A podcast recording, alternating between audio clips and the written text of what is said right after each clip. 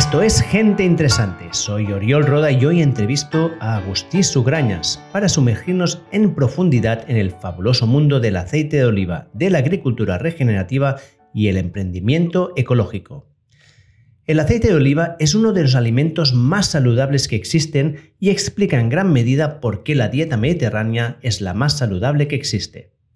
Su impacto es tal que cuando se realizó un estudio sobre el impacto en la salud del aceite de oliva, este tuvo que ser cancelado a la mitad por razones éticas. La mejora de salud que había en el grupo que consumía aceite de oliva era tan brutal que era inmoral continuar con el estudio y privar de estos beneficios al grupo que no consumía. Pero como pasa con todos los superalimentos la industria, los ha pervertido. Hoy en día nos venden mucho aceite de oliva de mala calidad que pocos beneficios nos aporta. Además, la producción del aceite de oliva tiene todos los problemas asociados con la agricultura, altas emisiones de CO2, degradación de los suelos y un excesivo uso de pesticidas. Así que como consumidores nos encontramos en la encrucijada de encontrar productos que sean beneficiosos para nosotros y también para el planeta. Este, como ya sabes, es uno de los temas que me interesa mucho y por eso hace tiempo que empecé a investigar sobre la producción de aceite de oliva y así encontré a Agustí. Agustí es productor de aceite de oliva ecológico y aplica prácticas de agricultura regenerativa en sus tierras. Eso le permite crear un producto que es muy bueno para el planeta y bueno para nuestra salud. Además, Agustí ha sido un pionero en el emprendimiento ecológico y creó uno de los primeros campos de energía eólica de Cataluña. En esta entrevista lo revisamos todo sobre el aceite de oliva, dónde se produce, cómo se procesa, qué prácticas se siguen para reducir la huella ecológica y el impacto ambiental, quién controla el comercio del aceite de oliva, de qué manera nos están vendiendo un producto de mala calidad, el impacto del cambio climático en la producción del aceite de oliva y cómo seleccionar aceite de oliva de la mejor calidad. Y sin más dilación os dejo con Agustí Sugrañas y el aceite de oliva bueno para ti y para el planeta. Atención amantes de la buena mesa, hoy os traigo una propuesta exquisita directamente del patrocinador de este episodio, el Club del Ibérico. ¿Sabíais que la carne de cerdo puede ser no solo deliciosa, sino también increíblemente saludable? Yo confío en el Club del Ibérico desde hace años y estoy suscrito a su Club del Tocino para asegurarme tener cada año la mejor carne de cerdo del mundo. Imagina recibir cada año sin falta carne de un cerdo ibérico criado en libertad y con prácticas ecológicas. El sabor de su secreto ibérico es inigualable, os lo aseguro. Y como sé que vosotros, mi audiencia, merecéis lo mejor, he conseguido algo especial. Solo este febrero y en exclusiva para vosotros, el Club del Ibérico nos ofrece un regalo sorpresa. ¿Cómo conseguirlo? Fácil. Visita el enlace que te dejo en las notas de este episodio y usa el código OriolRoda todo junto para desbloquear este regalo único. Date prisa, la oferta es limitada y la demanda es alta. No dejes pasar esta oportunidad de probar la mejor carne de cerdo del mundo, la misma que yo elijo para mi mesa. Deliciosa, saludable y ahora con un regalo especial esperándote. Haz clic ya y no te la pierdas. Buenos días, Agustí. Buenos días. ¿Qué te ha parecido esta introducción? Ah, exagerada. Exagerada. Pero bueno, intentaré explicar lo poco o mucho que sé sobre aceite. Bueno, yo creo que sabes mucho. Eres una persona que mm, eres modesta y ya es. Esto para los oyentes no lo sabrán, pero esta es la segunda vez que grabamos esta entrevista porque la, primera tuvimos problemas técnicos. Y una de las cosas que pasó durante toda la entrevista es que Agustín decía, de esto no sé, de esto no sé, y luego nos contaba lo que sabía y era como, bueno, bueno, pues si tú no sabes, el resto del mundo somos unos completos ignorantes Así que... Siempre hay alguien que sabe más. Siempre hay alguien que sabe más, pero yo creo que de aceite tú sabes mucho. Y me gustaría empezar a pues, que nos contaras cómo llegaste al aceite de oliva. Ah, bien. Mm, desde los 18 años nosotros, yo me dedico al campo. Y en mi casa tenemos una finca agrícola y tenemos animales y tenemos vacas y tenemos terneros y pero a mí no me gustan los animales. Eh, es un trabajo que nunca me ha gustado y en cambio sí me gustan los árboles.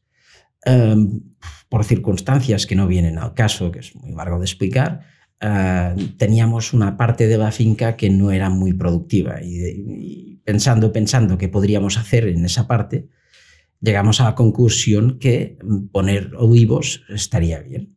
Entonces, esto debía ser el año 93, 94. Um, durante tres años, uh, a las 8 de la tarde, yo cogía mi coche, me iba desde Pons a Borges Blancas, son unos 70 kilómetros, me tragaba un curso tras otro de olivicultura y cuando terminaba, pues me volvía para casa con mi mujer y mis hijos pequeños. Uh, cuando hubo, hube hecho todos los cursos que podía hacer, me di cuenta de que mm, era un error. Eh, ese punto de mi casa era demasiado frío y los árboles no hubieran sobrevivido a una evada intensa. Evada que pasó al cabo de cinco años en el 2002. ¿Qué, ¿Qué, temperaturas se llegaba en tu finca? Uh, normalmente llegamos a menos 12, uh, pero extraordinariamente eh, podemos llegar a 18, 19, menos 20. Menos 20 yo lo he visto un par de veces. Y claro, uh, a menos 7, menos 8, menos 12, el árbol recibe un golpe fuerte, pero a menos 20 la raíz se muere. ¿De acuerdo? A menos 14, 15 puedes cortar el árbol y volver a subir, porque la raíz está viva, a menos 20 no. Así que tenías un terreno que habría matado los olivos. Sí, mm, sí, no, no era una buena idea. Pero claro, uno tiene que aprender para saber. Uh, por circunstancias que se dieron, uh, mis abuelos fallecieron y mi madre recibió una herencia en, dinero y mi madre quería tierra y no dinero. Uh, así que buscamos una finca que fuera adecuada y encontramos una finca que se llama La Cabana y está en el término municipal de Alcover, Tarragona. Uh, que esto es el Bashcam, ¿no? Sí, no, Alcam. Es Alcam. Sí, es Alcam. Uh, compramos la finca. ¿Y por qué escogisteis el Alcam? ¿Fue casual o ya sabías que allí era un buen sitio para hacer no, olivos? No, pues, claro, huíamos del frío. Uh, podíamos haber ido a las Garrigas, pero allí había frío y además no había agua. Ahora sí, porque está el canal Segarra-Garrigues, pero en esos momentos no. Uh, entonces uh, escogimos el, el Bashcam o Alcam porque allí hay agua, hay, hay una capa freática muy rica y porque no hay frío. Esto tiene sus ventajas y sus inconvenientes para la olivicultura, pero bueno, nos pareció compramos 35 hectáreas. ¿Qué ventajas y qué inconvenientes tiene? Uh, que no haya frío eh, convierte la zona del Camp de Tarragona en portaventura para los bichos. Si no hay frío, no se mueren. Eh, el estado vegetativo de Barbo está en permanente estado mm, de vegetación. No hay paro invernal. Por lo tanto, el árbol está trabajando todo el año. Esto hace que crezcan mucho, que sean muy frondosos y tal, pero también tienes mucha presión de, de mosca de oliva. La mosca de oliva es, un, es, una pequeña mosquita que pone sus huevos dentro de las aceitunas y, y deja una barba allí. Eh, si tú intentas hacer aceite con aceitunas llenas de mosquito o de mosca o de barba, eh, bueno, las aceitunas con inquilino no dan buen aceite vamos a decirlo así. Entonces, um, hay, que, hay que estar constantemente trabajando con insecticidas y, y, esta es la parte que a mí no me gustaba. Mm, no me gustan los, no, no, me gustaba química. Soy mm, de las personas eh, que odian, odian la química. No, no me preguntes por qué, simplemente no me gusta. Entonces, eh, ya de buen principio me dijeron que era imposible hacer aceite ecológico en el Camp de Tarragona. Porque tú querías hacer ecológico. ¿Esto fue una decisión que Ah, sí, de yo, entrada o...? yo, eh, yo creía en el aceite ecológico, pero, pero me, me dijeron que no se podía. Mis profesores de agricultura de las Garrigas me dijeron que no se podía. Por, el, por lo de la mosca, ¿no? Sí, por la presión de, de insectos. Eh, bueno, uno cuando es estudiante se cree a sus profesores, es obligado creer a tus profesores. Uh, pero me quedó esa, esa espinita clavada en, en el fondo de, del estómago, no en el corazón, no, en el estómago. Y bueno, empezamos a plantar, eh, empezamos a buscar criterios de plantación, marcos de plantación, a estudiar, visitas a Córdoba, o sea, de todo. ¿A Córdoba? ¿Por qué Córdoba? Bueno, cuando, cuando quieras aprender ingeniería, te vas al MIT. Si quieres aprender ovivicultura, te vas a Andalucía, que son los que saben. Andalucía produce el 50% del aceite de oliva mundial. ¿Mundial? Mundial. Wow. Ellos solos mm, mm, marcan la producción del mundo. Como ellos llevan tres, casi cuatro malas cosechas, eh, por eso el precio está disparado. Porque ellos no están produciendo lo que, lo que el mundo necesita eh, por, por, culpa de la sequía y del cambio climático. Eso está así. Pero el precio ya lo haremos más tarde, pero bueno, seguimos, si no pierdo el Sí. Uh, plantamos, empezamos a, a, plantar, adquirimos 15 hectáreas más, luego 5, luego 1, luego... ahora tenemos unas 60, 60 hectáreas, sí, de las cuales unas 52 son olivos y el resto son caminos uh, improductivos. Y solo para hacernos una idea, este 60 hectáreas, ¿qué producción puede llegar a tener esto? Más o menos nosotros estamos moviéndonos entre una horquilla de unos, entre una mala cosecha serían 25 toneladas y una muy buena cosecha estaríamos sobre el orden de las 65-70 toneladas. Vale.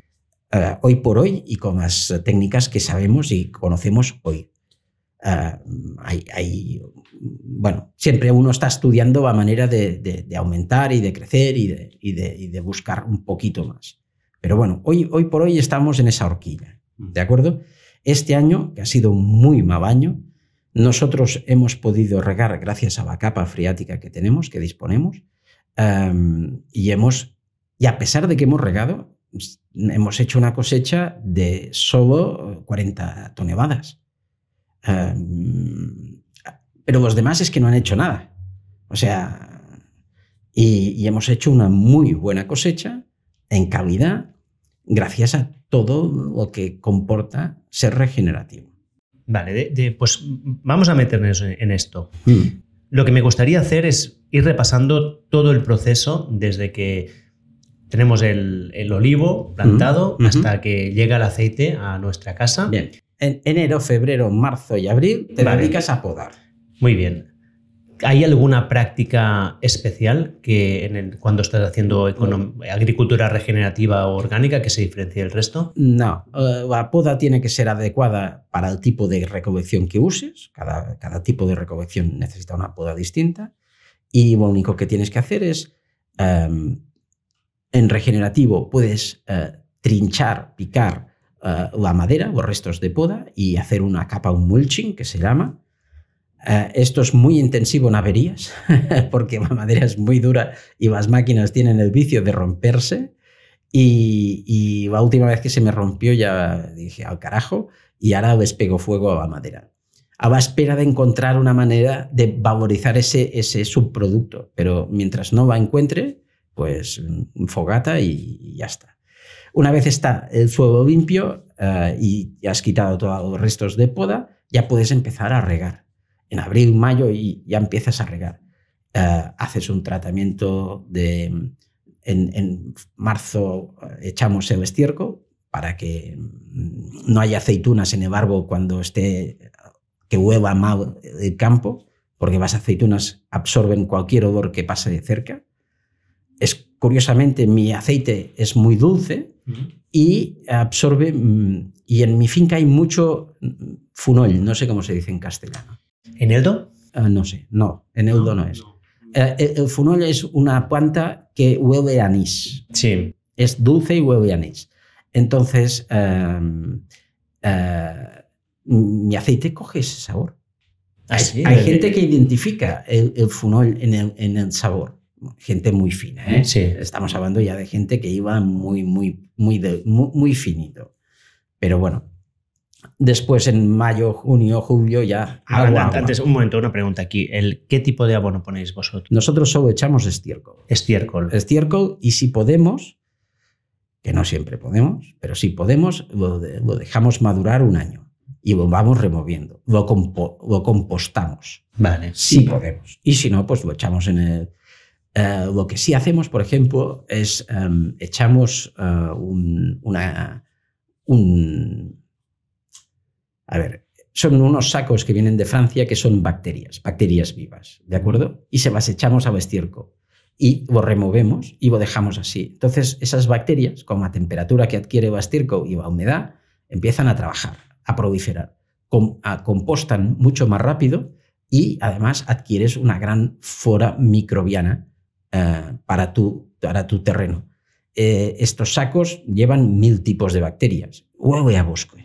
Mm. Cuando has acabado y lo has hecho bien y has sabido bien, eh, el estiércol hueve a tierra de bosque. Al humus, ¿no? sí, has ido a recoger setas, aquella olor, pues hueve aquello, estiércol, ¿ves? Sí. Si lo has hecho bien. Ah, ¿Y por qué, es, por qué, es, importante que haya una buena microbiota? Mm, es, es básico. Esa es la parte de la agricultura regenerativa más básica. En realidad, regenerativa quiere decir que regeneras la microbiota del suelo. ¿Por qué? Tú puedes echar, eh, muy bien, echamos, no, echamos minerales de síntesis, no echamos ni nitrógeno, no echamos ni potasio, no echamos ni fósforo, pero echamos estiércol. Pero ese estiércol, eh, la planta no puede absorberlo tal cual. Unas bacterias tienen que comérselo y descomponerlo en partes eh, molecularmente absorbibles por las raíces. ¿De acuerdo? Entonces, si no tienes... Nosotros nos encontramos en un momento dado que teníamos una gran cantidad de materia orgánica en el suelo y los árboles pasaban hambre. Esto es importante, ¿eh? porque creo que es una parte que la gente no, es consciente ¿no? de la importancia de la riqueza microbiada del suelo. No, eh, entonces eh, los árboles, mm, traje un par de expertos y me dijeron, no, estos árboles están pasando hambre. Digo, ¿cómo pueden pasar hambre? Sacamos unos análisis de, tierras y había 2,8 de materia orgánica, que es una burrada. Eh, llevamos 20 años echando estiércol, echando 4 toneladas de estiércol por hectárea cada año. 4 toneladas de gallinaza, que es el estiércol más intenso y más fuerte que hay. Entonces em, llegamos a la conclusión que faltaba, eh, faltaba el segundo eslabón de la cadena, por otro lado, nosotros ya teníamos experiencia en, echar eh, probióticos a los árboles para aumentar sus defensas frente a, mm, eh, a, los ataques de, hongos. A los árboles, les, ponéis probióticos a los árboles. Sí, o sea, eh, les damos, les damos el, como el este que, se da a las personas, pues esto. son unos probióticos de origen polaco y se lo echamos cada año desde hace muchísimos años. Em, ¿Y esto para qué sirve? Para dar, para dar más fuerza, para dar más vigor a árbol, para que esté más fuerte. Eh, simplemente lo que haces es, al echar estos probióticos, echas bacterias eh, y estas bacterias acaban en el suelo y el suelo allí ayudan a, que el árbol esté más sano. ¿Cómo? Pues dándole más comida. ¿Cómo? Ayudando a que, a que haya más bacterias que descompongan y, que ese árbol esté muy fuerte. Si a, la expresión castellana a perro faco todos son pugas, pues a un árbol que está gordo mm, no hay puga que vetosa. Mm, o sea, también esto evita plagas. Sí, existen muchas plagas. Una plaga que es muy eh, dura en, en, la zona es eh, el repivo plomizo. Es un tipo de hongo eh, que una espora que se te pone en la hoja y, penetra en la hoja y, y, la mata. Y llega a defoliar todo el árbol. Entonces, esto solo se puede frenar con sanidad, que el árbol esté fuerte, y cobre. El cobre es un fungicida natural y, echamos cobre. Eh, está admitido por, por, el, Consejo de, la Producción Ecológica, o sea, es, es un material que se puede usar. Y luego echamos también eh, echamos harina de roca. Harina de roca. Harina de roca es como una especie de, de, serrín o de vascanteras. Eh, eh, lleva mucho silicio, lleva mucho manganeso, lleva mucho microelementos que el árbol necesita. Y desde que se la echamos, también, que es un coñazo, porque, perdón por la expresión, pero hay que coger un kilo a mano y echárselo al pie del tronco. Mm, hay 22.000 árboles. Wow. O sea que hay que pasar con, un, bote y llenarlo de esta harina, de esta, de esta tierra y echárselo a cada uno. Eh, nos da un trabajo, en, pero lo hacemos y lo hacemos contentos porque los árboles te demuestran que aquello les gusta. Y se ponen más frondosos, un verde más intenso, y, ves que el árbol está más vivo. ¿Y esto aumenta la producción también? En teoría sí, pero no es la función. El, objetivo no es hacer 5.000 kilos más de aceitunas o 10.000. Hombre, que también, ¿eh? No, no, vamos aquí. El objetivo es que el aceite que hagas sea muy bueno. Este año, que ya podríamos decir que ya llevamos tiempo como regenerativa y hemos hecho bastante, bastante, eh, y podremos acreditarnos como agricultura regenerativa, pues uno de los mejores aceites de, de la zona es el nuestro. Pero no dicho por mí, que no lo diría nunca. Dicho por gente que... Pero lo acabas de decir. Dicho por... O sea, digamos que te lo voy a decir de otra manera. El jueves le voy a llevar eh, seis toneladas de aceite a mi competencia de allí porque es mejor que el suyo. Es competencia, pero no, no, no somos enemigos, ¿de acuerdo? Mm, simplemente él no tiene un producto ecológico este año, mm, tiene una línea ecológica, no lo tiene, podría ir a comprarlo a cualquier otra parte, pero el mío le ha gustado más que el suyo y me lo ha dicho él, es que es mejor que el mío. Toma. Y, pasa nada. ¿eh? en esta vida tenemos que vivir todo. y, si una cosa se hace bien, está bien decirlo. Una cosa que has dicho que me gustaría volver, has hablado de, la microbiota y de hongos, pero en el sentido negativo de, los, de las plagas. ¿Tú sabes cómo está a nivel de hongos tu suelo? Y te digo el por qué lo digo. Me acuerdo que mm, escuché una vez un reportaje que hablaba de los bosques y de cómo hay una red de, de hongos por debajo del bosque que comunican los árboles entre ellos y hasta les puede pasar nutrientes de un árbol a otro. ¿Esto es una cosa que habéis explorado en vuestro campo? No, no, no, no, no vamos tan lejos porque esto necesita estudios muy, muy serios y muy profundos. No, lo que sí hacemos son cromatografías. No sé si lo he dicho bien. Una cromatografía, sí. Sí. Entonces, eh, mediante la cromatografía, eh, lo que haces es eh, ver la riqueza de vida bacteriológica que hay en tu suelo. Las primeras las hicimos hace seis años, el año pasado hicimos otras, y hay una diferencia palpable de, riqueza, de riqueza bacteriana. Eh, en realidad, lo que uno tiene que buscar es que los árboles tengan lo máximo para dar lo mejor de ellos mismos y, cuidarlos, ya está. Y después mm, rezar a los dioses del clima para que no te puten, ya está. Es que es así. Eh, hace dos años eh, estábamos regando, regando, regando y era mayo, era época de floración y estábamos a 40 grados. Las flores literalmente se quemaron. Literalmente. Y no era falta de agua porque estábamos echando agua por debajo. Pero aquella calor, mm, las flores no, no consiguieron superarla. Bueno, estos son los dioses del clima. ¿eh? Aquí sí que uno tiene que, hacer, eh, como, como, hacían los antiguos celtas, hacer eh, sacrificios al dios de la agricultura, o los romanos a Hermes.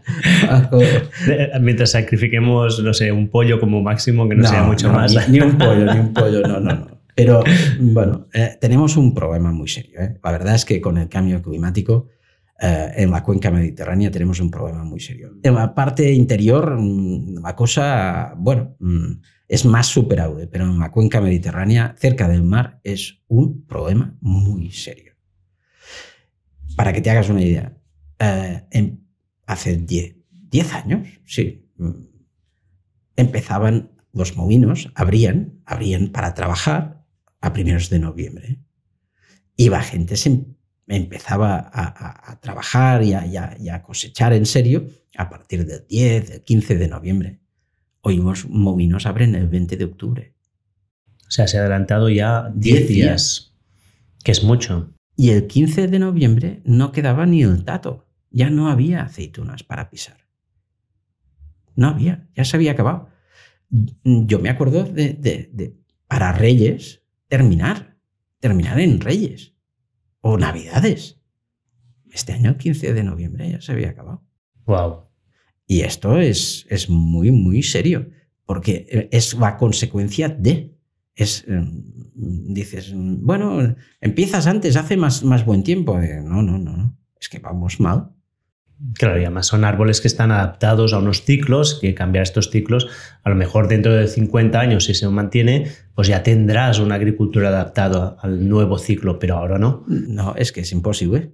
Claro. Eh, ya están, ya están los, los obtentores de, de- de- de semillas y, y toda esta gente que, que se dedica a, a comprar royalties y a, y a- y a- y a certificar que, que han creado una planta nueva. Esta gente está todo el día investigando, buscando árboles más resistentes a la sequía. Mm.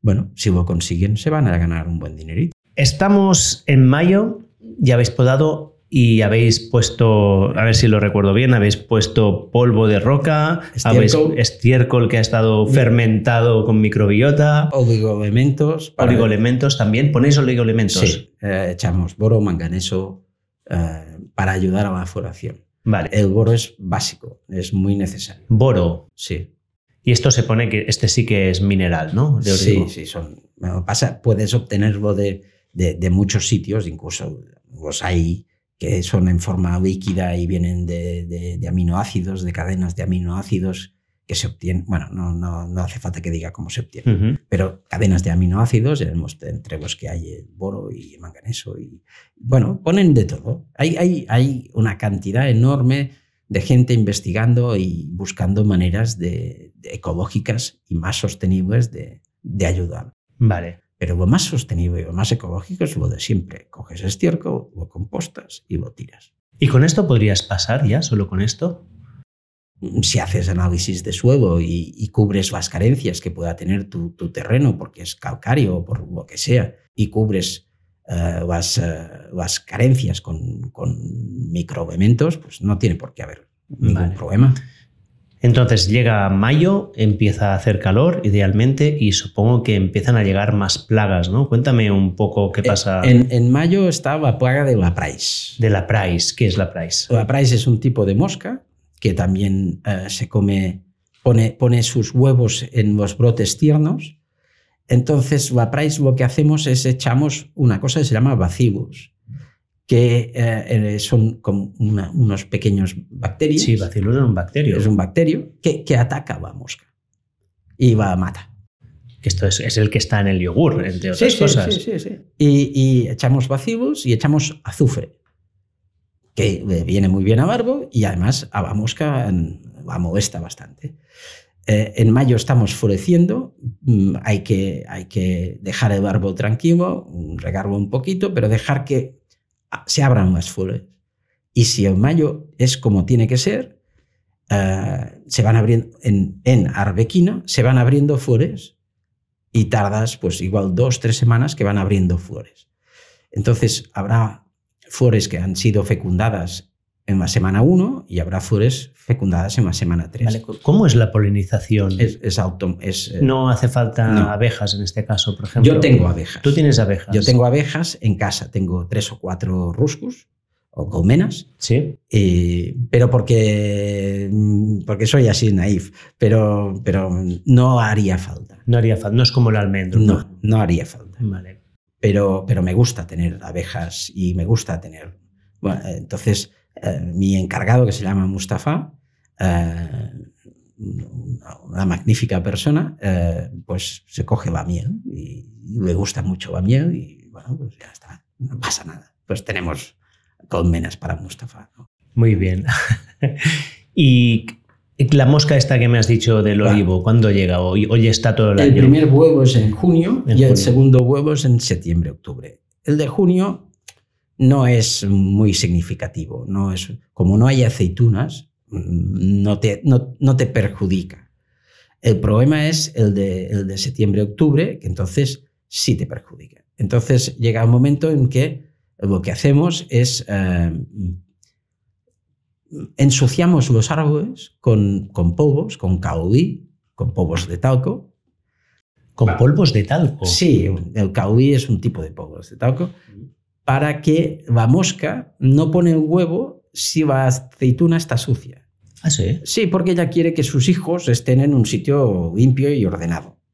Entonces, como buena madre, no quiere un sitio sucio. Manera, pues ensuciamos el árbol. ¿Y esto cómo lo hacéis? Uh, pues creamos un, un, líquido con, es, con mucho Calvin de estos, peso, y, y pintamos todos los árboles con, con atomizadores, con, con máquinas, es, las máquinas para, para echar productos. Vale, sí, como un spray, digamos. Sí, ¿no? sí, sprayamos, sí. Sprayas los árboles de polvos de talco. Sí, Ostras. sí, sí. Hacemos cosas raritas. ¿no? Esto, esto es normal en todo el- O sea, una agricultura no ecológica también No, haría esto. Esto no, lo haría. La agricultura ecológica cogería un bote de dimetoato, La no ecológica. no ecológica, cogería un bote de un producto que se llama dimetoato. Creo que lo van a prohibir o está prohibido desde este año. Eh, vale 6 euros el litro. Y le echas eh, un litro por hectárea y durante un mes te olvidas, porque aquello ha matado todo. Vale, o sea, la diferencia es un litro por hectárea de este producto químico Que vale 6 euros. que vale 6 euros o vosotros que tenéis que sprayar todos los árboles con un... con, con Kaolin y luego tenemos que echar cada siete días un producto que es una piretrina de origen vegetal que se, se degrada muy rápido, por eso dura solo siete días. Y cada siete días tenemos que dar la vuelta a toda la finca. Y este vale más de un euro, ya te lo digo yo. Una epirifrina, ¿no has Sí, dicho? epirefrina. Sí, ¿Qué es, es? es- es un insecticida de origen vegetal, Vale. natural. ¿Y cuál es la diferencia entre el- la epirifrina y el otro, como me has dicho, el demeotato? El dimetoato. El Dime- dimetoato no, no discrimina, lo mata todo. La pirefrina se pone un atrayente que solo atrae a la mosca. Es un atrayente específico para la mosca de la aceituna. Entonces, hombre, eh, evidentemente, si algún, si algún escarabajo se pasea por allí se empieza a comer la piretrina y el, y el atrayente, pues a lo mejor, pues pringa. Mm, puede que sí, no sé. No lo sé. Pero básicamente es, es autorizado y respetuoso con la- el resto de los insectos. Vale, Porque mm, va bastante dirigido. vale. Es mm, bastante. Yo no sé si. No, no, no puedo decirte que no se muere ningún insecto. Mm, No hay efectos colaterales. Pero hay menos. Digamos, en teoría no tendría que haber. Pero mm, Dios me guarde de afirmar cosas que no puedo demostrar. O sea, si entiendo bien, vosotros os pasáis prácticamente todo el año trabajando para mejorar la biodiversidad del suelo en- Sí. a nivel de microbiota Y la biodiversidad Y la bio- de, de bichos. y de bichos, evitando poner pues, unos insecticidas que se lo cargan todo y haciendo pues, una tarea mucho más intensiva a nivel de trabajo y supongo económicamente más cara Bastante más. para solo ir al insecto concreto que es la mosca esta, que es la que, la que no es buena, ¿vale? ¿Qué pasa con, o sea, cómo evitas la contaminación de otras fincas que puedas tener en el lado que no son ecológicas? Para empezar, nosotros tenemos eh, las 60 hectáreas todas en una pieza. Yo no compro una hectárea de terreno si no está pegada a mí, a mi casa. Lo segundo que hacemos es cuando compramos una, una, superficie, la vallamos. No dejamos que entre nadie.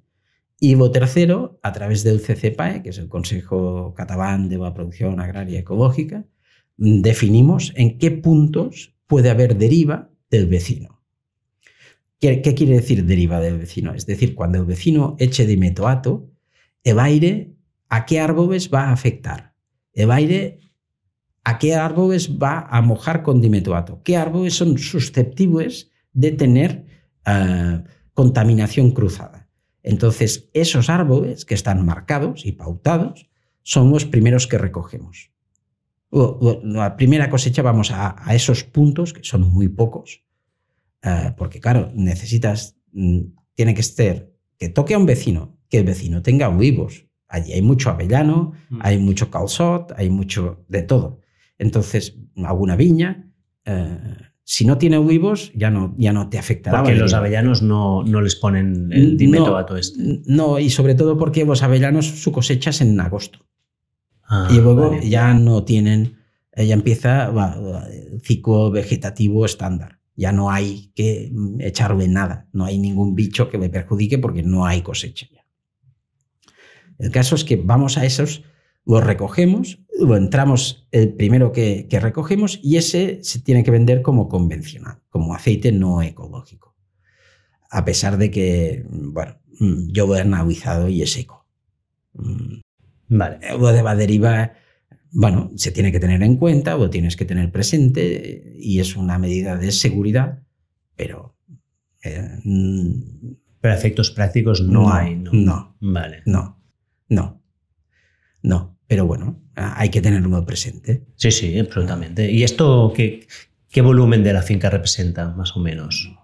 Son unos 5.000 kilos de aceitunas.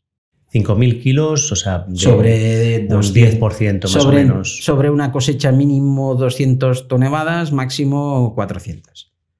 Es n- nada. Vale. Eh, Una vez está cosechado esto, ya empezamos a cosechar a- a- a- en función de cómo está el estado vegetativo de cada zona. Vale. Ahí, entonces ya llegaríamos al momento de la recolecta, ¿no? ¿O nos dejamos alguna cosa No, antes? no. Sí sí que hay una cosa que no has mencionado, que yo sé que tú tienes ovejas en... Bueno, sí. Cuéntanos por qué pones ovejas en, en- en- en tus, campos. Eh, bueno, esto, esto, es, esto es mi parte naif. Eh, hace, hace muchos años veí un artículo que decía que en, en Nueva Zelanda, recuerdo, a quien no lo sepa, es un país que, solo, que está al lado de Australia y solo tiene ovejas y kiwis, no tienen nada más, ponían a las ovejas a pastar los campos de kiwi. Y las ovejas se comían las hojas alrededor del kiwi, pero no el kiwi. Eh, esto es una cosa que se llama spampula, no sé cómo se llama en castellano, lo siento. Y se hace en la viña, que es limpiar de hojas alrededor de todo eh, eh, el- la uva para que le dé el sol. Vale. Y también lo hacen con el kiwi, lo que quieren es que le dé el sol. Entonces yo pensé, caray, si estos usan las ovejas para esto, mm, bueno, pues yo puedo meter a las ovejas a pastar debajo de los árboles. Me ahorraré eh, usar el tractor, me ahorraré tener que, que estar picando la hierba, me ahorraré y, y me- y bueno, y, y a ver qué pasa. Eh, en contra del criterio de mi técnico ingeniero agrónomo, que lo tengo frito, eh, me puse a. Hicimos una prueba seis meses y ya, ya se han quedado, ya llevamos cinco o seis años. Lo que pasa que, como todo, tiene una operativa y tiene unas maneras de trabajar. No hay que dejar a las ovejas al libre albedrío, hay que mm, mm, crear un programa para las ovejas. Y hay que estandarizar unos, unos ítems y hay que marcar unos protocolos de trabajo a las ovejas. Vale, entonces los beneficios que tiene es que te ahorra tener que sacar los hierbajos de, de debajo de los Sí, olivos. Y aprovechamos un, un- un producto de, de la finca que es la hierba para que las ovejas crezcan. No son mías, ¿eh? Vale. Yo las tengo a pan y cuchillo, mm, pero no son mías ni, ni los corderos ni... ¿No te regalan algún cordero? de A Mustafa creo que sí, pero a mí no. A ti. Mustafa, bueno, Mustafa está viviendo allí y claro, si cae algo se lo lleva. Eh, eh, bien hecho que hace. Claro. Entonces te sirve, te ahorra el tener que labrar, ¿no? También. Sí, y lo que vi enseguida, el primer, la primera prueba, es que ellos se comen todo lo que es eh, la parte más colgante, hasta donde llega su cuello. Hmm. Entonces, em, esas son unas partes del árbol que tocan en el abanico de recolección, que no se recogían, que me obligaban a pasar con personas a recoger esas aceitunas y que ahora como no están, ya no hay muerto perro, muerta la rabia, ya no hay problema. Además, como no tengo esas partes colgantes que me dificultan la visión eh, al operario que maneja la, la recolectora, eh, al final ganamos 5 árboles por hora. A 80 euros la hora es una pasta. ¿Cuántos árboles se hacen si hay estas Sí, con estas condiciones 55 árboles por hora. y sin estas 50? Eh, unas 50. O sea, aumentas un 10% la velocidad de, Sí. de recolección. Al cabo de dos días y a base de horas, Claro. igual ganas dos, tres días. Bueno, claro, cuando tienes no sé cuántos mil árboles es la diferencia sustancial, claro. Sí. Eh, y, y esa es mi ganancia. Y por contra pierdes un poco de producción, que es la producción Bueno, de... la producción esa, el árbol va a poner en otra parte. Ah, Sí, porque al, al siguiente año, como ya no hay esas ramas, ya no habrá esas flores, el árbol eh, las pondrá en otra parte y, y- crece. Y, porque el árbol tiene una capacidad de fabricar aceitunas. Eh, y además, eh, tal como dicen en el Camp de Tarragona, el, el- el olivo es un, es un árbol muy suyo. dicen una expresión que no es políticamente correcta, vamos a decir muy suyo. Entonces, si él ve que las condiciones no son correctas, suelta las aceitunas. ¿De acuerdo? Las hace caer. Las deja caer. Porque primero es sobrevivir. En cambio, el almendro no. El almendro aguanta la almendra y se, y se muere. es un árbol más tonto, digámoslo así en casos de sequías severas y tal. Mm. Entonces, el olivo es muy suyo y deja caer las aceitunas y eso es lo que hace. Eh, Es un árbol que primero él y después él. Entonces, em, si no tiene esas zonas para hacer eh, aceitunas abajo, pues las pondrá arriba. No pasa nada. Muy bien, entonces las ovejas entiendo que te evitan labrar, te, te tienen. Porque hay una cosa que sí que. que yo cuando recuerdo los. cuando me imagino un campo de olivos, sobre todo en la zona de Tortosa y por allí, siempre me, me los imagino con el suelo yermo, sin ni un solo hierbajo. Bueno, porque allí tienen un sistema de trabajo muy distinto. Ah, ah, en la zona de Tortosa, ellos están especializados, y los molinos están especializados en aceites lampantes. Ah, espera, esto no, no me lo menciones a buena hora, que si no me rompes. Eh, Entonces, e- ellos hacen, están especializados en esto y tienen una manera de trabajar que necesitan que el suelo esté limpio, impoluto. ¿Cómo se consigue? Pues mm, con, con herbicidas. Herbicidas a muerte, ¿no? Vale, o sea que otra, otra cosa que seguramente se transmite al árbol de alguna manera, ¿no? No, no, se absorbe del suelo. Y se va al árbol. No, no, no, no, No. Se, se absorbe del suelo. Ah, directamente del suelo. Como las aceitunas se caen en el suelo, las aceitunas cuando están en el suelo absorben el herbicida. Wow. Esto, esto fue muy curioso. Había un herbicida fantástico que lo echabas y duraba seis meses. No me acuerdo el nombre eh, ni, ni la materia activa. Se prohibió, se prohibió en los 95, 96. Y en Andalucía el aceite tenía ese herbicida. ¿Y, y, y, y cómo llegó a- al aceite? Pues llegó a través de aceituna que estaba en el suelo. Estando en el suelo, dos días, tres días, eh, pues Wow. Ostras. eh, las aceitunas absorben cualquier olor o sabor que pase cerca. Ah, Recuerda lo que te he dicho antes del funnel, Sí, sí. ¿vale? Entonces, em, si está en contacto con productos químicos, los absorbe. Porque es grasa, es una grasa. Y claro, y todas estas, muchas de estas sustancias son también grasas o, o son. No son, son liposolubles, digamos así. Por ejemplo, las, no- nuestros envases, eh, solo trabajamos con batas. Espera, esto no me lo digas ahora. No, pues te, te- te- pues, no, te diré- te lo diré de otra manera. Eh, yo he visto análisis eh, de aceites que tienen bisfenol A. Bisfenola. Sí. ¿Y de dónde sale? Y, y dices, hostia, ¿de dónde ha salido esto? De las mangueras. De las mangueras. De las mangueras de mover el aceite de un tanque a otro. Las mangueras hay que cambiarlas cada dos, tres, cuatro años. Hay que ir cambiándolas y, y- y observar que estén en buenas condiciones y que no. Y mangueras viejas, mangueras que igual tienen 20 años en cooperativas que nadie, que nadie está encima, pues mm, con bisfenol. A. Wow. Ostras. Ya Bueno, no digo nada más. A. sí, después, bueno. después retomamos. Lo, to- lo retomamos porque, de nuevo, como es una conversación que repetimos, hay cosas que yo ya me las sé. Pero estoy descubriendo cosas nuevas aquí, ¿eh? que Bueno, siempre es- no hablamos del polvo de talco de la, la otra vez. Esto es nuevo. Ah, no, bueno, es, es porque es, es, em, es una cosa que a mí no me, no me termina de, de cuadrar. Porque si te llueve, y recordamos que en noviembre, diciembre es fácil que te llueve, ya tienes que volver a empezar. Claro, se va todo. Eh, eh, y claro, eh, no es barato. Porque además tiene que ser un, un- un tipo de Calvin que sea fácilmente soluble. Y cuanto más soluble es, más caro es. Claro. Y, y a mí no me saben los números. No me termina de gustar por eso, porque no me saben los números. Pero bueno, lo tenemos y lo usamos. Vale, pues vamos a la recolecta. Venga. ¿Cómo es la recolecta y en qué se diferencia, si es que se diferencia de la agricultura convencional? Bueno, nosotros desde siempre eh, trabajamos con, con vibradores eh, de tronco. Es decir, tenemos una máquina que coge, abraza el tronco, luego alrededor del tronco se despliega como un paraguas invertido y luego remueve el árbol. Eh, lo removemos de izquierda a derecha y luego de derecha a izquierda. Y intentamos que se caigan las aceitunas. Con esta máquina que tenemos nosotros, acostumbra haber una caída entre el 80 y el 95%.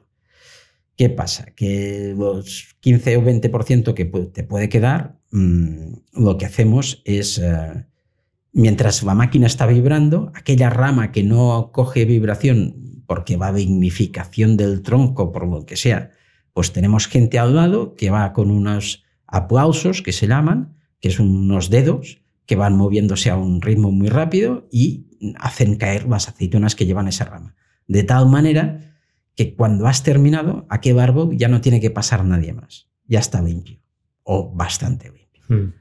Y así eh, te ahorras tener cuadrillas de personal, eh, de, trabajadores detrás que, estén trabajando a, jornada y a jornaderos y te ahorras, te ahorras un dolor de cabeza. Vale, que tener que pasar varias veces por el mismo árbol. No, es, que es, que es, un dolor de cabeza. tener 10 personas eh, que están en el campo que hoy te viene una y te viene una con papeles y al día siguiente te viene el primo, pero que no tiene papeles, pero te dice que es el, que es el primo que vino ayer. Y tú tienes que ir con la foto del DNI del tipo y mirando los, los DNIs y a ver si el tipo que está allí y está coincide con el tipo que, al que contrataste. Y, porque claro, tú no estás... Eh, y, y, es un coñazo. Mm. Y, y, te vacuocan y te evacuan porque hay mucha gente que está desesperada. Y hay mucha gente que no tiene papeles. Y hay mucha gente que quiere trabajar, que se quiere ganar la vida, pero no puede. Y entonces lo único que pueden hacer es eh, pequeñas trampas como esta. O buscar un, jefe mm, que sea un auténtico desgraciado y ves pague en negro y ves maltrate y ves mal pague. ¿De acuerdo? Porque claro, mm, si coges a alguien sin papeles es para pagarle mucho menos de lo que pagarás a uno que tiene papeles, eso está claro. Y, yo como no me interesa todo esto, pues intento eh, no contratar a sin papeles, porque yo no soy una ONG, no puedo, no puedo hacer cosas que no puedo hacer, porque las multas son muy altas. Y, era un coñazo. Y verdad, y te venía un tipo, y bueno, pero es que he trabajado toda la mañana. Y, eh, ¿Qué quieres que te diga? Ah, yo quiero cobrar. Y claro, me tenías que pagar y abrir tu cartera y darle lo que sea, 20 euros. Y, este año hemos tenido robos. Como aceituna va muy cara, pues hemos tenido enfrentamientos con gente que se presenta en tu casa y te dice que tiene permiso por el propietario y te lo dice en tu cara. ¿Ah, sí? Pero en tu cara. Y, y, ya, ¿y cómo es el propietario? No, no, es un señor mayor. Ya, pero es que mi padre se murió hace muchos años y el propietario soy yo ah, ostras, perdona, pues me lo debió decir el año pasado. Digo, no, porque también se murió, estaba muerto ya el año pasado. Pero una cara, ya. pero una cara, eh, y bueno, bueno, nos vamos y se llevan el saco que han recogido, no, no, el saco dejan. Sí, hombre, esto hemos trabajado nosotros. Y en este plan, ¿eh? Y cuando llamas a los Mossos de Escuadra, eh, mm, los Mossos te dicen que no te pongas impertinente porque, porque esta gente tiene antecedentes. Ya y a ver si vamos a salir de aquí en ambulancia. Esto te lo dice un mozo. Wow. Pues esto ha pasado, ¿eh? Esto, esto, es verídico, ¿eh? Me ha pasado, me pasó, no sé si era el 5 de diciembre, ¿eh? Sí. Sí, sí. ¿Y qué hiciste? A echarlos. ¿Pero les dejaste llevarse el saco o no? No. No. ¿Y no han vuelto? No. Esperemos que no vuelvan. Ah, no, es que me avisó un vecino, oye tú, que ayer eché a unos quitar, a unas personas que, estaban recogiendo aceitunas y me dijeron que el terreno estaba abandonado. Yo les dije que no y los eché. Y al día siguiente vamos a esa zona, primero a recoger aquello y así, pues cuando vuelvan, se encontrarán que ya está recogido. Pues llegamos allí y ya estaban, ya estaban bajando de las furgonetas y sacando las herramientas. Ya vamos a, los Mossos de Escuadra, se presentaron, pero como no habían cargado ni un solo saco en la furgoneta, pues... Em, se fueron y ya está. Se fueron de rositas. Ostras, la parte del crimen, el crimen en el campo. Bueno, eh, hay muchos robos. ¿eh? claro, y ahora que está la aceituna por las nubes. El año pasado, que era la, garrofa, eh, que en castellano es ah, algarroba. Sí, la algarroba, sí. Algarroba. Pues, pues, el año pasado robaban algarrobas y, y si va caro la uva, pues te robarán uvas. Ah, son- e- estos ya no son gente que roba por necesidad, sino son profesionales. No, esto ya es, Esto ya es otra cosa. Es crimen organizado. Esto- esto sí. Estos viven de robar, Sí. es otro rollo. Mm. Ah, pero, pero, por ejemplo, yo recuerdo con la crisis 2008, am, pasaba gente eh, y te robaba. Y te robaban de todo. Y, y, bueno, te robaban herramientas, te robaban. Pero, dices, hostia, pero es que yo puedo comer. Yo, bueno, pues, ¿qué, qué han robado? Han robado un- una azada y una pava. Pues ve- vete a la ferretería y compra otra. Mm. Bueno, va, volvemos a la, Va. a la recolecta. Recolectáis con la vibración. Sí. eh, Una la- vez recolectado y lo depositamos en remolques. Una pregunta antes de aquí. ¿Cuándo escogéis el momento de recolectar? ¿Cómo sabes que es el momento óptimo para recolectar? O dicho de otra manera, ¿cómo tiene que estar Es la muy aceituna? complicado. Barbequina, y ahora retomo lo que te contaba antes. Barbequina es un árbol que se caracteriza porque en una misma rama puedes tener una aceituna verde, morada y negra. Porque una flor se ha abierto a primera semana, otra va a segunda y otra va a tercera. Entonces, eso le da un- unas notas florales al aceite muy buenas, pero claro, nunca está del todo ah, maduro. No es como mapicual que se vuelven negras todas. Entonces, ah, tienes que ver... mm, bueno, intentamos calcular la fuerza del pedúnculo de, de- de la colita de la aceituna y ver si está muy fuerte. Si está muy fuerte, eh, no vamos a esa zona. Si está más débil, pues caerá más fácil a la vibración y eh, a ojímetro. Vale. ¿Qué quieres que te diga? A ojímetro. No hay, no hay una forma, no hay un test em, ni un protocolo de actuación eh, riguroso que te diga hoy vamos aquí, hoy vamos allí. Vale. Mm, no lo hay. Entonces, recolectáis, todo esto se va al camión. Del camión lo pasamos a una zona de, de dentro de casa y limpiamos las pequeñas eh, eh, trozos de, de hoja que haya y también limpiamos las, eh, los branquillons, o sea, Las ramitas. las ramitas. Mm. Y mandamos solo al- a la cooperativa aceituna limpia. Esto lo hacemos para ganar tiempo, porque cuando llegamos allí levantamos el remoque mm, y cae todo y no hay que hacer nada y todo entra y todo va rápido. Porque esto no es lo típico, no es lo más habitual. Lo habitual es que la gente lo lleve sucio y luego allí hay que limpiar de hojas y todo es más lento y todo es más farragoso. ¿Y por qué es importante y rápido? Porque normalmente llevo las aceitunas yo a las 9 de la noche. Y si encima tengo que estar limpiándolas, acabo a las 11 de la noche. Y luego tengo que hacer 100 kilómetros para irme hasta mi casa. Y llego a las 12 de la noche. Y luego a la mañana siguiente, a las 7 de la mañana, tengo que volver a empezar. Y, y si puedo acelerar el proceso y ganar tiempo, y si a las 9 llego y, y levanto el remoque y se caen todas, a las nueve y media estoy en el coche y a las diez y media estoy en casa. Mm. Y puedo darle un beso a mi mujer y cenar tranquilamente. Muy bien, entonces la recolección y la prensa se hace el mismo día, en vuestro Ah. caso. Eh, sí, nosotros llevamos las aceitunas siempre frescas y se prensan el mismo día o al día siguiente a primera hora. Porque luego está otra cosa. El molino, lo primero que hacen es, eh, antes de hacer mis aceitunas, lo primero que hacen es sacar el agua de, de dentro de la, de bañera de limpieza. Limpiarlo todo y luego empiezan con las mías.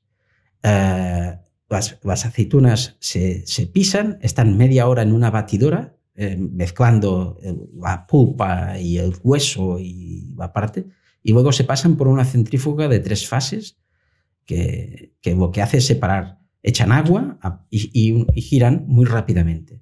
Y entonces el agua, el aceite se separa por- por- y se decanta y, y entonces este es un molino moderno. ¿eh? Vale. todo en acero inoxidable, todo eh, eh, mm, tapado, incluso los más modernos van al vacío y en nitrógeno, pero eso ya es muy, muy moderno. Yo he visto, no he visto ninguno todavía de estos molinos. Y, y nada, y entonces cuando, cuando empieza a salir aceite por la punta de la manguera, los primeros 100 litros los destinamos a convencional ¿Por qué? porque podría haber restos de aceite del día anterior en las mangueras. ¿De acuerdo? Entonces podría haber una contaminación cruzada. Y no llevo un año trabajando para que luego me salga en los análisis cualquier mm, rocada. Entonces lo que yo hago es los primeros 100 litros y ya los siguientes los pongo en un depósito de 1000 litros, un IBC. Y una cosa, has dicho que hay un proceso de, pisada, de, bueno, de, mezclado, de centrifugación, y eso de la primera prensada. Eso ya no existe. ¿no? Porque muchas veces vas a comprar aceite y dicen, este es de la primera prensada. Eso es una mandanga. Una mandanga. Sí, eso, eso es un criterio, es una frase de marketing que es, muy acertada. Tanto que me, obligan a explicar esto cada, cada semana un par de veces. A ver, antes había los molinos y había una rueda y pisaba las aceitunas y hacía una pasta. Esa pasta se cogía y se ponía en unas, em, aquí en catalán se llama cufins, en unas cestas de, esparto. Y luego esas cestas de esparto se ponían unas encima de otras. Y eso se prensaba con una prensa hidráulica. Y el primer aceite que sabía es la primera prensada. Luego la, prensa hidráulica se levantaba y volvía a bajar. Y eso ya era la segunda prensada. Pero el primer aceite, el aceite más, más, más primero, eh, era el bueno. Y luego ya venía todo lo demás. Bueno, como movinos, ¿qué pasa? Que el aceite, vuelvo a decir, absorbe cualquier olor o sabor que haya pasado por delante. Si el tipo que llevaba las aceitunas delante tuyo era un tipo que las tenía, las llevaban una semana en un saco, aquellas aceitunas estaban pudridas.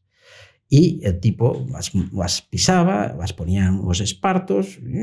Luego, cuando acababa aquella partida de aceitunas, sacaban eh, eh, esa, ese subproducto, esa pasta, la sacaban y la ponían para hacer aceite de orujo. ¿Aceite de orujo? Sí. En catalán, oli de sansa. Bien, ponían tus aceitunas, que tú las habías recogido bien, y las ponían en el mismo esparto. Y el aceite tuyo, que estaba bueno, pasaba por mm, absorbiendo los sabores y los sabores de las aceitunas del tipo de antes. Y como no había limpieza y no se limpiaban los cufins eh, ni vas, ni vas em, esto de esparto, sino que, bueno... Mm, uno detrás de otro. Uno detrás de otro, pues aquello era em, un festival de, mal sabor. ¿Qué pasa? Los molinos modernos son todos de acero inoxidable, eh, no hay apenas contacto, constantemente se está limpiando y cuanto más limpio es el molinero, más bueno es el aceite. Como más limpio es el molinero, más bueno es el aceite. Sí. Mm. Yo sí, cuando entro en un molino y veo a un molinero con un trapo limpiando, ni que sea la plancha, digo, vale. Si veo que entro y me pego en el suelo mm, cuando piso, porque eh, la pasta se calienta y se pone a 30, 31, 32 grados. Aquello hace como una especie de vapor. Ese vapor es un poquito grasiento. Mm. Y esa grasa se deposita en paredes, en el suelo. Si un molinero no está constantemente limpiando, aquello es un nido de porquería. Un buen molinero es un tipo eh, obsesivo compulsivo por la limpieza. No hace falta que sean nada más. Mm, dos neuronas útiles y que sea obsesivo compulsivo por la, por la limpieza. Nada más. ¿Y, con qué limpian? Se limpia con agua caliente y luego con, con sosa cáustica cuando hay suciedad fuerte y si no, pues con, con, eh, con jabones tensoactivos que son especiales para, para, uso alimentario. ¿Y esto para ti es importante? ¿Cómo se ha limpiado? Es básico. Mm. Para que te hagas una idea, nosotros antes de empezar la cosecha en nuestros tanques de acero inoxidable, entramos dentro, los eh, rociamos desde arriba a abajo con este jabón tensoactivo nos metemos dentro con una eh, lanza a presión y vedamos, y vedamos. Y cuando está limpio, yo meto la cabeza dentro y como hueva algo que no sea nada, otra vez. Otra vez. ¿Vale? Se llenan de aceite. Ahora en enero, ahora es cuando es lo que estamos haciendo ahora, se, em, se coge y se filtra se filtra, se va filtrando, se va filtrando y se deposita ya limpio en un tanque limpio. ¿eh? Cuando llega abajo a los infiernos, a lo que es los infiernos o los fangos, son ah, la parte de, de, aceituna en suspensión que ha quedado en el aceite, esa parte de, de, aceituna en suspensión, que puede ser pues, piel de aceituna o hueso o lo que sea, se precipita y se queda abajo y queda como una especie de fango marrón. Eso es, eh, eso es mm, se, usa en la industria para sacar aceite, porque eso es aceite, pero es aceite malo. Entonces, cuando llegamos a los fangos, paramos, los, los eh, recogemos en un tanque para llevar a la industria y volvemos a limpiar. Y otra vez, y, y hasta que no está, que no huele a nada, no se deja de limpiar. Y cuando ya no huele a nada, pues procedemos a llenar ese tanque limpio con el aceite del tanque de ahogado y seguimos filtrando. Y así, y cuando terminaremos ahora en enero, pues tendremos 200 o 250 o 300 litros de fangos que llevaremos a la industria y el aceite lo tendremos en los tanques limpio. Una vez está limpio en los tanques, procedemos a cerrar la boca de arriba y mediante una avanza especial inyectar nitrógeno por abajo en micro burbujas al tanque. Por abajo le metemos. Por abajo. Vale. Durante dos, tres días esas micro burbujas están subiendo y llegan arriba y depositan una capa encima de aceite de nitrógeno. El nitrógeno es más pesado que el aire y por lo tanto eh, hace como una especie de, de, de, vacío. Claro, sí, sí. de vacío. así no ya no tienes, no tienes ni los fangos por abajo que te dan mal sabor, ni el aire por arriba que te oxida. Y lo tienes todo perfecto limpio y ya te puede durar un año, un año y medio, dos. Vale, o sea, a ver si lo he entendido. Entonces, vosotros recogéis, o sea, recolectáis las aceitunas, el mismo día por la noche las lleváis al molino, que es imprescindible que esté limpio, impecable. Igualmente, en los primeros 100 litros los descartáis, bueno, los descartáis como ecológico, los vendéis como normal. De allí directamente se va un un tanque que habéis limpiado, lo dejáis precipitar antes del tanque lo que hacemos es eh, traemos las partidas de 700, 800 litros diarios, entonces yo hago un coupage. lo que hago es probarlo. Vale. Lo pruebo y en función del sabor que me da, eh, lo pongo en un tanque o en otro. Vale. Para conseguir aceites más o menos equilibrados. Vale, entonces seleccionáis el aceite, lo ponéis en un tanque que habéis limpiado previamente, dejáis precipitar los infiernos, que es la parte de materia orgánica que aún quedaba, volvéis a filtrar, cuando han precipitado volvéis a filtrar a un tanque limpio, entonces hacéis la, micro, la inyección de microburbujas de nitrógeno para que quede aislado del aire y no se oxide. Sí, y cuando vayamos a vaciar ese tanque, conectamos el nitrógeno con un circuito. Por arriba. Por arriba. Y entonces cada vez que sacas 2.000 litros de aceite, entran el equivalente a 2 metros cúbicos de nitrógeno. Mm. Y al final tendrás casi 10 metros cúbicos de nitrógeno en cada tanque. ¡Wow! ¡Qué trabajazo, eh! bueno, si quieres hacer las cosas bien, tienes que mm, tener unos protocolos de trabajo muy rígidos y ser un poco exigente hmm. contigo mismo. Hay una cosa que has pasado un poco así de puntillas, pero que la otra vez, bueno, sí que hablamos bastante, que es el tiempo entre la recolección y la prensada. ¿no? Pues la otra vez me comentaste que esto era un factor muy importante. ¿Podrías contarlo de nuevo? Las aceitunas, nosotros solo recogemos aceitunas de barro, nunca del suelo. ¿Por qué? Porque en el suelo puede haberse caído hoy, ayer o la semana pasada. En el momento en que eh, la aceituna se separa del pedúnculo y se separa del árbol, se muere. Y cuando te mueres, ¿qué haces? Te pudres. Unas aceitunas que tienen 24 horas ya empiezan a fermentar. A las 24 horas empiezan a fermentar. Sí, sí, Entonces, 48 horas, aquello está caliente. 72 horas no puedes meter la mano porque te quemas. Literalmente están a más de 40 grados. Te quemas. Entonces, a medida que se va pudriendo, va subiendo acidez. Dice, sabor un grado. Señoras, sabor un grado significa sabor aceitunas podridas. Un aceite de aceitunas frescas tiene una acidez de 0,18-0,20.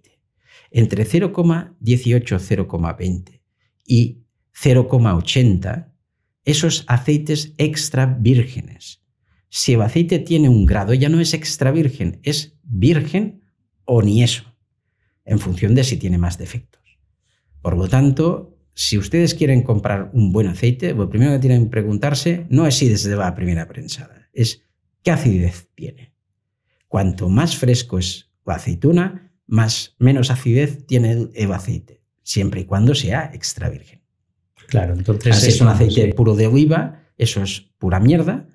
Ah, perdón por la expresión, porque esos de los fangos que decíamos antes, ¿Sí? o de aceitunas que están podridas, se hace un aceite que se llama lampante y que es un aceite no apto para el consumo humano. Aceite lampante. Sí, entonces este aceite se pasa por unos, eh, por unos productos químicos y se extrae toda acidez, todo color y todo sabor. Y queda como una especie de, de agua destilada, pero con una densidad de aceite. A esto se le añade un 10% de aceite extra virgen. Y esto es lo que en las tiendas les venden a ustedes como aceite puro de oliva. O sea, el aceite típico que compras 0,4, que es aceite de oliva puro, es que es así amarillito. Ese, eso es aceite que ha pasado por un montón de químicos. O sea, ace- aceitunas podridas que- o, o los fangos Sí, sí. que se extrae el aceite, luego se pasa por productos químicos que no sé si los conoces, qué, qué No, sé, proceso hay. no, no, no, no lo sé. Es que nunca he querido saber. Pero bueno, No, igualmente no, quiero- es- ya no quiero que es- se me pongan los pelos de punta. es un proceso químico que Sí. ya está modificando y que seguro que algún efecto tiene. Y luego lo que sale de allí, que es una grasa eh, sin Líquida. sabor ni nada, Sí, sí, sí. se le añade un 10% de aceite de calidad para que tenga algo de sabor. Bueno, es lo mismo que hacen con las aguas. Mm, Coca-Cola hace agua destilada y luego echa minerales y, y- y te lo bebe como Bonacqua, ¿no? Sí, sí. Es lo mismo. Es, el proceso es lo mismo. Coca-Cola genera agua destilada para meter sus jarabes y sus cosas y que, y que sepa Coca-Cola, y, y- o le echa minerales y entonces Bonacqua o no sé cómo se llama, pero oye, no nada que decir. Yo prefiero un agua de fuente, pero, pero oye, si, te, si te es lo que te gusta, eh. Claro, más que nada que el proceso químico que hay previo, mm, algún residuo siempre dejará. O sea, no, yo no me creo que Nada esté- bueno.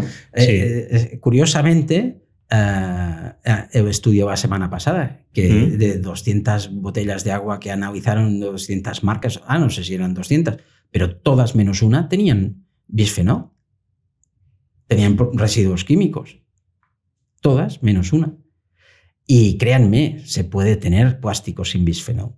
Yo, mm, las latas que nosotros vendemos llevan una película interior mm, mm, que es plástica, pero sin bisfenol. Vale, pues aquí me has dado pie Y el para... tapón también es También. sin bisfenol. Eh, mucho más caro, sí, pero sin bisfenol. Y esto es lo que tenía apuntado aquí, que es la última parte que vamos a entrar, ¿no? Es del tanque a, la, tu cocina, ¿no? Que vosotros estáis embotellando, no sé si es la palabra, enlatando sí. en este caso, con latas de aluminio. ¿Son de aluminio? No, de hojalata. De hojalata, son latas Sí. de hojalata. ¿Por qué en lata y no en el plástico típico? Bueno, ya, porque el plástico. mm, a ver, donde está mejor el aceite es en mis tanques, con mi nitrógeno y ahí inerte. Sí, pero yo allí no, no, me lo puedo servir a... Yo entonces, yo lo que hago es envasar sobre pedido, prácticamente. Hmm. Si yo sé que tú te vas a consumir esa botella de plástico que te voy a dar en una semana, no tengo ningún problema mm, moral en dártelo. Y lo hago con muchos restaurantes. Pero restaurantes que se, que se, que se funden eh, eh, una garrafa al día o una garrafa a la semana. Y se la funden en una semana. Y, y- y en, en- en tres semanas se han fundido todo el pedido. Y yo cada tres semanas les llevo un pedido nuevo. Hmm. Entonces, ese, ese plástico no tiene tiempo de degradarse y de ese aceite absorber bisfenol, PET o lo que haya que absorber. Pero claro, en, en- tu casa te voy a traer tres garrafas y te van a durar todo el año. Hmm. Yo a ti no te voy a vender una garrafa de plástico. No me daba gana. Vete a comprar otra cosa. No, no, yo no te la voy a vender. Porque sé que al cabo de tres meses ese aceite ya tendrá resto- residuos plásticos. Y al cabo de nueve meses habrá disruptores endocrínicos en ese, en ese aceite. Y yo no quiero que mi aceite te haga daño. No me dedico a hacer daño a la gente, me dedico a hacer aceite. Pues fíjate que yo, antes de conocerte a ti, comprábamos el aceite y lo compramos de todo el año, que además nos decían que de primera prensado, o sea que... Es que muy buena frase. sí, era el aceite verde de primera prensada. ¿eh? Bueno, el verde tiene su qué también. Si tú, en vez de, eh, en la pastera, en vez de darle media hora, le das hora y media, el aceite sabe verde. Porque pasteras que llevabas aceitunas se degradan de tal manera que mm, pasan a colorear el aceite. El aceite es amarillo. Siempre ha sido amarillo. ¿De acuerdo? Pero esas ceras colorean y te dan un color verde precioso. Y bueno, pues nada. y yo tenía las, las garrafas de, plástico pues todo el año allí. O sea que no sé qué me estaba tomando yo al final. Bueno, entonces eh, nosotros solo envasamos en mata, eh, exportamos por toda Europa en mata. Ellos, nuestros clientes de Centro Europa, nos dijeron que no admitían más plástico. Empezamos a buscar, buscamos un fabricante de batas, buscamos a ver cómo podíamos evitar, porque el aceite extra virgen tiene una parte molecularmente de agua. Y esa agua molecularmente puede ah, llegar a agujerear la bata y a estropear y a dar ah, sabores de óxidos. Entonces, para extra virgen, para puro de oliva no, pero para extra virgen hay que poner esa capa, esa, esa, esa película interior, porque si no se, se podría estropear. ¿Y, ese plástico no se degrada también? No, porque está libre de, de bisfenol. Vale. Es un barniz, no es un plástico, es una capa de barniz libre de bisfenol que yo compro con el certificado de que conforme está libre de bisfenol y los tapones también. ¿Que vale más dinero? Sí. Pero aquí estamos. ¿Cuál es la diferencia de precio entre una botella de plástico y lo que pones tú? Ah, mira, si una garrafa de 5 litros de plástico cuesta 50 céntimos y, una y mis garrafas cuestan 2 euros. Mm, cuatro veces más, claro. Bueno, eh, pero, aquí estamos, ¿eh? a, setas o a Rolex. Nosotros estamos aquí para hacer salud y hacer un producto de primera calidad muy bueno y además que no le haga daño a la gente. Pues entonces, si hay que poner una lata con, con, el barniz sin, sin, bisfenol, pues se pone la lata. Y, y, ya sé, hay aceites más baratos en el mercado. Lo sé. Mm, bueno, compras, sabes lo que estás comprando. Lo sé, pero yo no puedo dar más cabida a menos precio. No puedo. Es que por mucho que lo intento, no puedo, no, no consigo hacerlo. Podría hacer, hacer aceite más barato, ¿eh? De la misma cavidad, no, pero podría hacerlo más barato. Pero no quiero. ¿Para qué? Yo me dedico a esto porque me gusta. Yo me dedico a esto porque, porque me hace feliz. Mm, no tengo ninguna necesidad de, ganar muchísimo dinero. No, no. Tengo dos hijos, los dos tienen carrera, son niños listos, trabajan. Eh, bueno, mm, yo ya lo tengo todo hecho. O sea, mm, eh, biológicamente yo ya he cumplido mi ciclo. Ahora estoy de regalo. Pues este regalo que estoy, ah, pues me, jubilo y me dedico a cosas que me gusten. Y a mí me gusta hacer un buen aceite y me encanta hacer cupajes. Y esta tarde, si me da tiempo, me iré a hacer un cupaje especial para presentar a un concurso de aceite en, en, en, eh, Grecia. Y ya llevo días pensando en voy a hacer una, una, mezcla de un 10% de este, un 20% de aquel, tal, tal. Me, apasiona. ¿Para qué me voy a dedicar yo a...? O sea, y además me gano la vida, pues ya está bien. ¿Qué más quiero? Muy bien. Entonces, ah, para terminar esta parte del, del envase, ¿no? Hay, por un lado, el, hecho de no, que no tenga plastificantes, que no tenga bisfenoles y otras mierdas.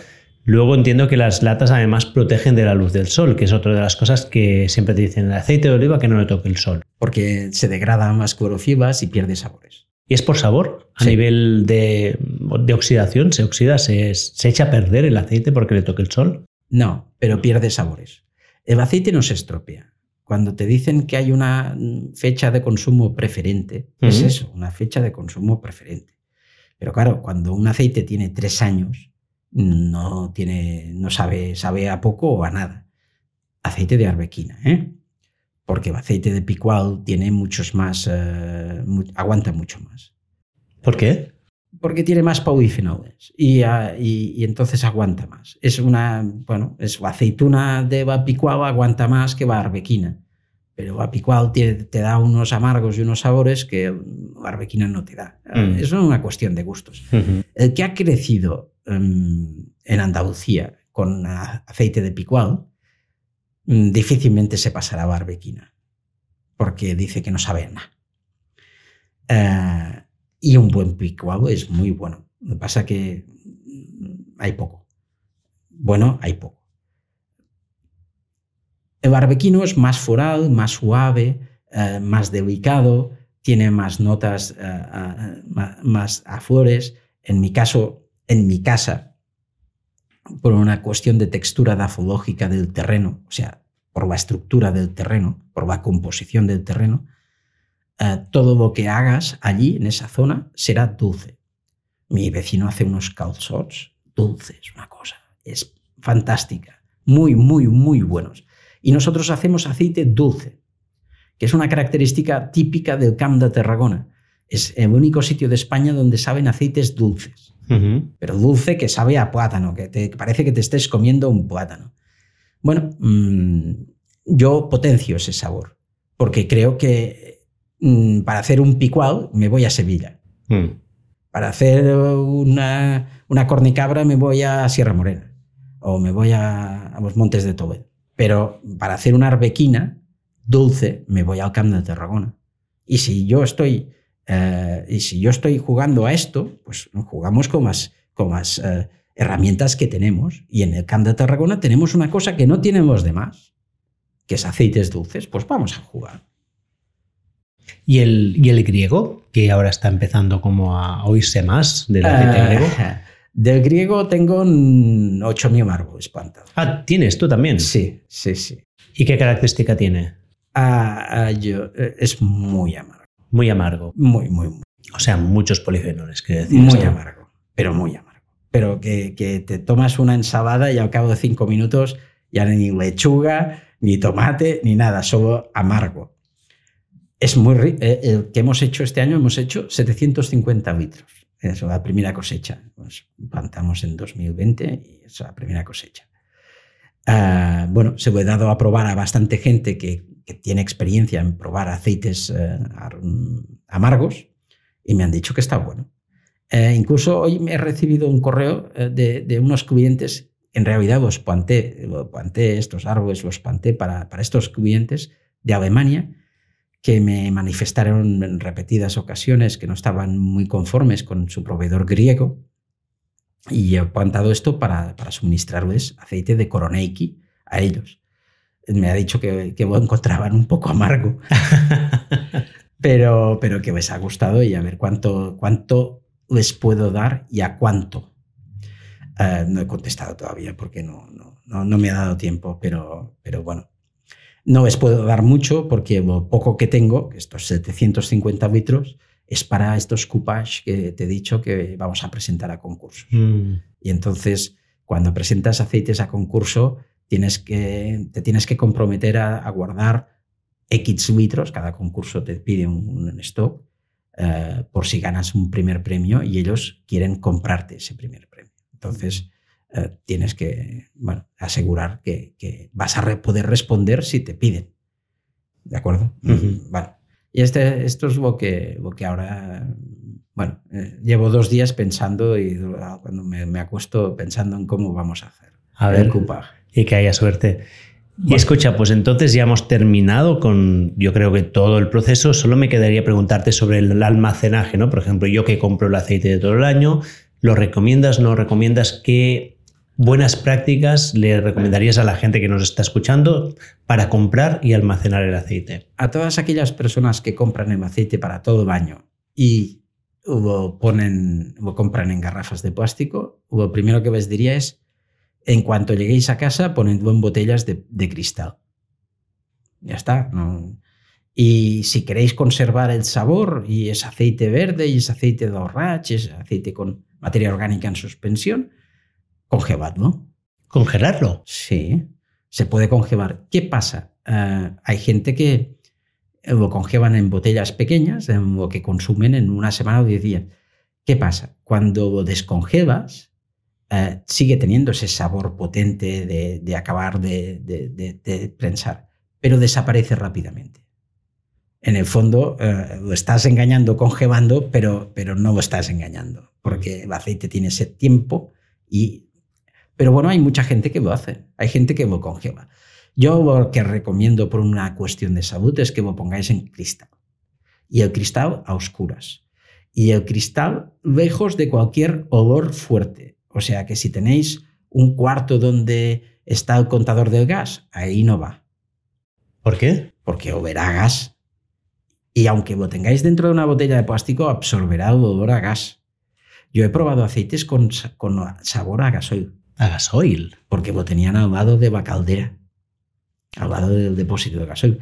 O un aceite que tenía sabor a pintura, porque pintaron el molino antes de empezar la cosecha. Porque pintaron el molino, ostras. Basaba por dentro, sí, pintaron. Y yo sabía que, bueno, claro, la pasta cuando se está removiendo absorbía los, aromas que había en basaba. Y basaba obvia pintura, pues tócate las narices. Aceite, pintura. Es muy delicado. Entonces, un sitio seco, un sitio oscuro y un sitio sin olor ni sabores fuertes. Ya está, nada más. Y si tenéis que comprar plástico porque vais a la cooperativa del pueblo, porque no sé qué, porque te lo manda un cuñado, lo que sea, del plástico a una botella de cristal. Una, diez, veinte, las que hagan falta, pero sobre todo no lo dejéis dentro de la botella. A menos que creáis a comeros eh, el bisfenol, el disruptor y toda la porquería que habrá en ese plástico. Y la gente que lo compra en el supermercado, porque también habrá quien diga, es que lo compró en el Mercadona. Eh, que estén muy atentos a la fecha de fabricación, a la fecha de envasado. Cuanto más cerca, mejor. Y si lleva envasado tres meses, no lo compres. Pues que se vayan a otro Mercadona. wow. Mm, a ver, es que no puedo decir nada más. En Mercadona venden buenos aceites, en Veritas venden buenos aceites. Mm, bueno, en, Veritas venden aceites. Eh, pero no, es coña. Eh, venden aceites eh, que están, están correctos. Pero, pero si no podéis comprar lata porque no está disponible, comprad cualquier otra cosa. Hay unos envases que son back in box, se llama, que son de cartón. ¿Cómo lo has dicho? Back in box. Back in box. Ah, sí, yo tengo uno de estos. Son, hacen mucho vino, eh, también envasan también uh, y cosas de estas. Sí. Y hay gente que envasa el back in box en el aceite. Lo que pasa que es un, un, envase que no da prestigio a la marca. No, no, no es un envase prestigioso, pero como envase es bastante bueno. Es una mm, bolsa de aluminio, mm, plástico aluminio, algo así, que se llena y se cierra. Se llena hasta arriba y se cierra. Y entonces se pone la caja de cartón alrededor y, una espita para sacarlo. A medida que va sacando, allí no entra aire. Claro, porque se va, se va arrugando y se va arrugando y se va arrugando. Mm. Y es una mm, protegido del sol, de la luz, está bien, es un buen es un envase más que, más que bueno, pero con muy poco marketing. Mm, y como compramos por la vista, nadie le gusta comprar el aceite en una cosa de tercera. De, o sea, el tetrabric de Don Simón, ¿de acuerdo? Ha hecho mucho daño. Claro. Muy bien, escucha, ya quería hacerte una última pregunta que es meternos en por qué el aceite está tan caro, que ya has, contado un poco que esto viene de, de Problema Andalucía, pero antes nos dejamos algo, ¿hay alguna cosa que sea importante decir que no hayamos dicho en referencia a la compra, al almacenamiento, a escoger tu aceite? No, no, básicamente lo he dicho todo y si alguien tiene preguntas, a través tuyo me llegue, me va, me va remites y yo contestaré. Sin ningún problema. Pues entonces, precio. ¿Vamos a vivir ya con aceite caro a partir de ahora? Mm, espero que no. Espero que no, porque esto no beneficia a nadie, ni a mí ni a nadie. es, muy fácil de resumir y, bastante fácil de entender. Hace cuatro años, la cosecha de 2019-2020, hubo una mala cosecha por culpa de la sequía. Pero como Andalucía tenía muchas reservas, el precio no se vio afectado. Eh, Andalucía tiene muchas reservas y tiene reservas de aceites que duran dos y tres años, por lo tanto no hubo problemas. Bien.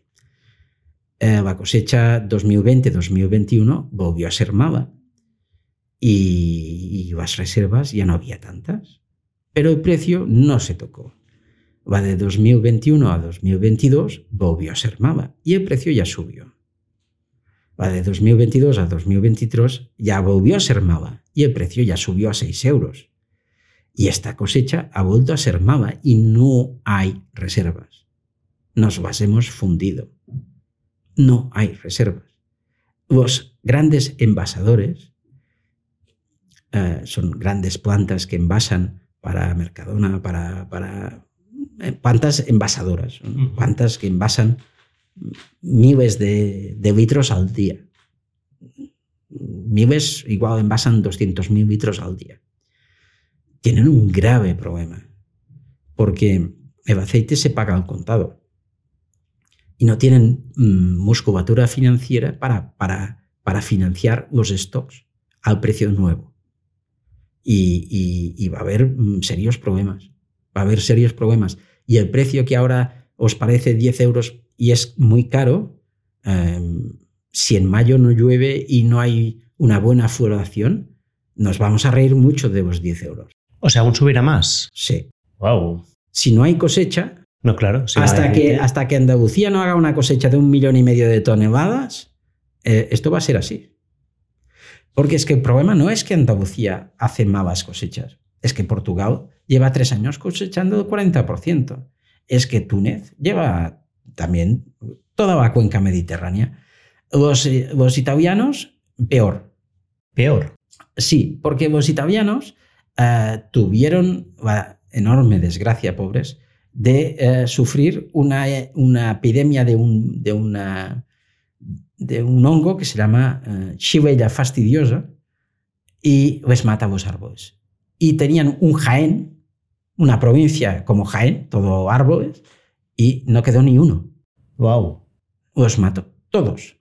Entonces han replantado, han replantado variedades no tan sensibles, variedades más resistentes a la chivella, em, que, no sé si es una bacteria o es un virus o es algo que viene por el aire, ¿eh? o sea, no, no, no puedes hacer nada.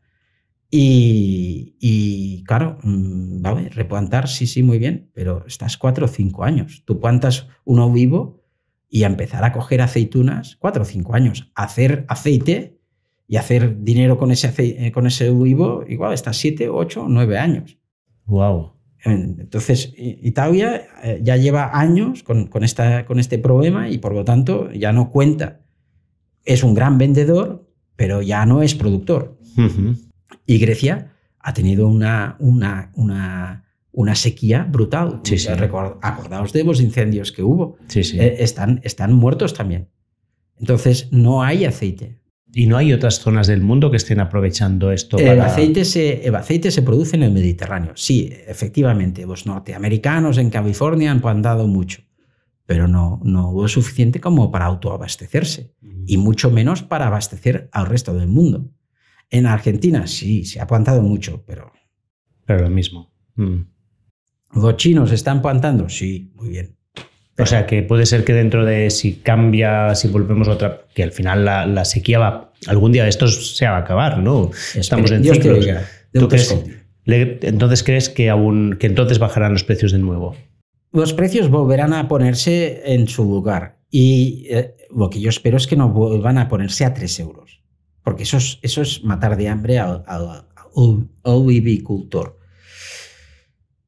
6 euros sería un buen precio. 6 euros al litro es un precio razonable. Sí, es un precio que cubre los costes de producción. Para un aceite de oliva virgen extra. De un aceite convencional. No estamos hablando de beco. No, no, no.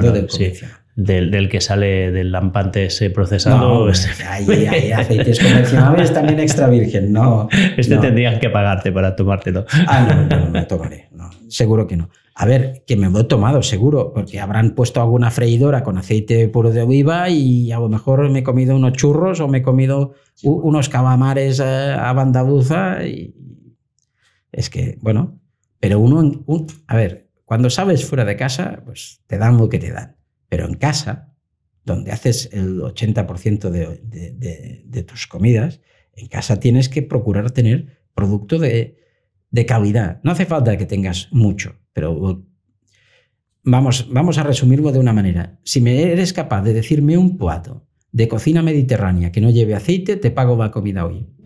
No hace falta porque yo me pongo aceite en todos No, no, es que no hay ninguno. No hay ningún plato de comida mediterránea que no lleve aceite de oliva como base. Ni uno. Ni el pan con tomate. Ni, ni, el hummus de, de Turquía. Ni, ni, cualquier pasta italiana porque llevará aceite en crudo, ni, ni eh, a ver, que, el cuscús. Eh, ninguna comida de barco mediterráneo no lleva aceite, no hay ninguna. Bueno, es que es la base de nuestra alimentación. Por eso, que no, no. Entonces, eh, intentad, sobre todo si tenéis niños pequeños en casa, mujeres embarazadas, intentad comprar aceites extra vírgenes y si puede ser ecológicos. Bueno, yo lo digo a la audiencia, yo descubrí a Agustí hace ya año y medio que nos conocimos, porque en ese momento había cerrado Mammoth Hunters y estaba pensando qué hacer con mi vida y una de las ideas que tenía era de abrir una especie de negocio con el aceite y estuvimos buscando pues, los productores ecológicos y pues dimos contigo, mi hermano y yo. Mm. Yo en ese momento me desvinculé del proyecto, que mi hermano lo ha medio continuado, porque me metí con la newsletter y el podcast, mm. pero yo desde entonces que les le compro el aceite a él, porque me convenció, me fui a su finca, me enseñó todo lo que os ha contado ahora aquí, y yo desde entonces que os, te lo compro a ti.